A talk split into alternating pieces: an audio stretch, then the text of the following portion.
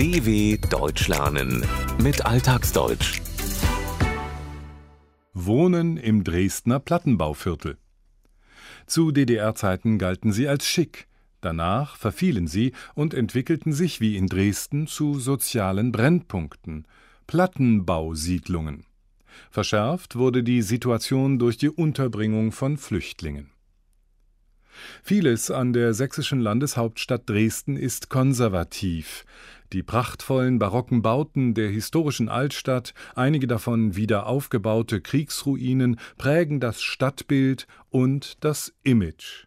Den negativen Ruf der Region hat aber auch der Rechtsextremismus geprägt. Demonstrationen der rechtsgerichteten Pegida sowie Angriffe auf Flüchtlingsunterkünfte. Demgegenüber stehen Menschen, die mit zahlreichen Aktionen versuchen wollen, das Image der Rechtspopulismus Hochburg loszuwerden und für eine offene, multikulturelle Gesellschaft zu werben. Ein Beispiel ist die Aktion Dresden ist bunt, ein gemeinsames Essen mit Menschen unterschiedlichster Kulturen und einem Begleitprogramm im Zentrum der Stadt. Dresden ist eine Stadt der Paradoxe. Nur acht Minuten Autofahrt trennen eine Villensiedlung von dem Gebiet Prolis im Südosten der Stadt. Zu DDR-Zeiten wurden hier Plattenbauten errichtet, die von fünf bis vereinzelt zu 17 Etagen haben. Damals in den 1970er und 1980er Jahren galten die Gebäude als schick. Die mehr als 3000 Wohnungen in der Siedlung waren modern ausgestattet. Sie hatten einen hohen Standard für DDR-Zeiten. Heute blättert der Putz von den Wänden. Viele Menschen sind arbeitslos. Die Siedlung ist zu einem sozialen Brennpunkt geworden. Die Situation verschärfte sich, als 2015 und 2016 eine hohe Zahl an Flüchtlingen nach Deutschland kam und Wohnraum benötigte. Auch in Dresden wurden Flüchtlinge in leeren Wohnungen untergebracht.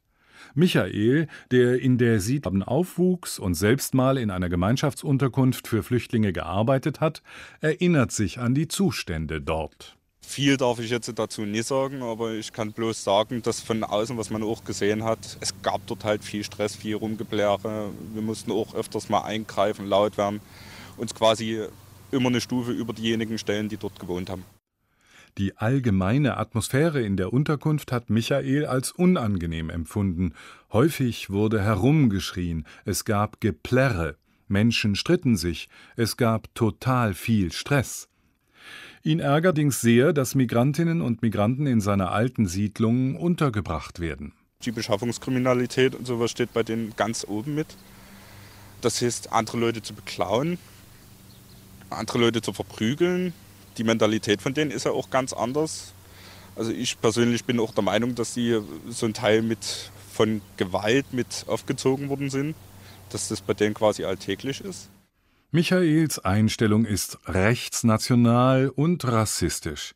Er bringt eine ganze Gruppe von Menschen mit einem bestimmten Verhalten in Verbindung, das für ihn durch eine andere Mentalität, durch angeborene Denk- und Verhaltensmuster zu erklären sei.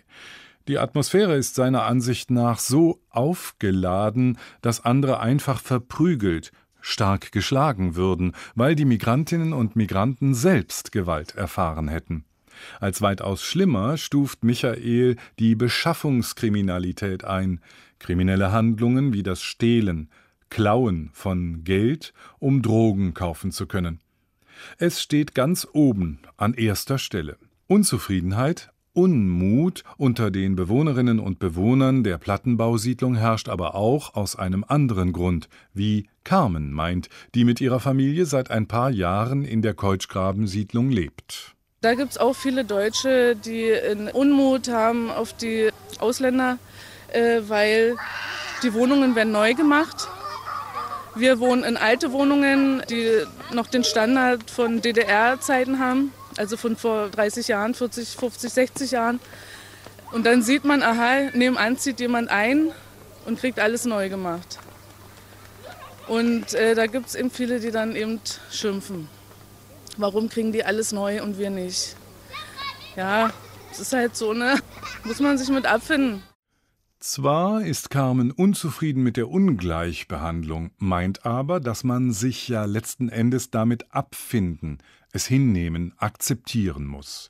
Denn, so erzählt sie, zieht jemand aus, kommt gleich der Eigentümer aus dem Westen Deutschlands, lässt die Wohnung renovieren und vermietet sie dann für deutlich mehr Geld. Im Jahr 2004 kaufte die jetzige Vonovia, Deutschlands größte private Vermietungsgesellschaft, der Stadt Dresden ihren gesamten kommunalen Wohnungsbesitz ab und stieg damit zum größten Vermieter in der sächsischen Landeshauptstadt auf. Carmen gehört zu denjenigen in der Siedlung, die den Migrantinnen und Migranten positiv gegenüberstehen. Vor allem auf dem Kinderspielplatz der Siedlung fällt das auf, wie sie sagt. Jetzt wird es immer bunter, man sieht es auch an den Kindern, die hier spielen. Ja, ist schön.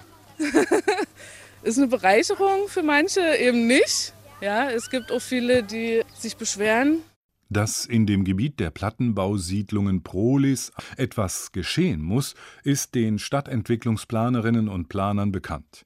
Im sogenannten integrierten Stadtentwicklungskonzept, das unter dem Motto Zukunft Dresden 2025 Plus steht, wird das Gebiet als einer von insgesamt 17 Schwerpunkträumen genannt, in dem, wie es heißt, die gesetzten Ziele dringlich anzugehen sind.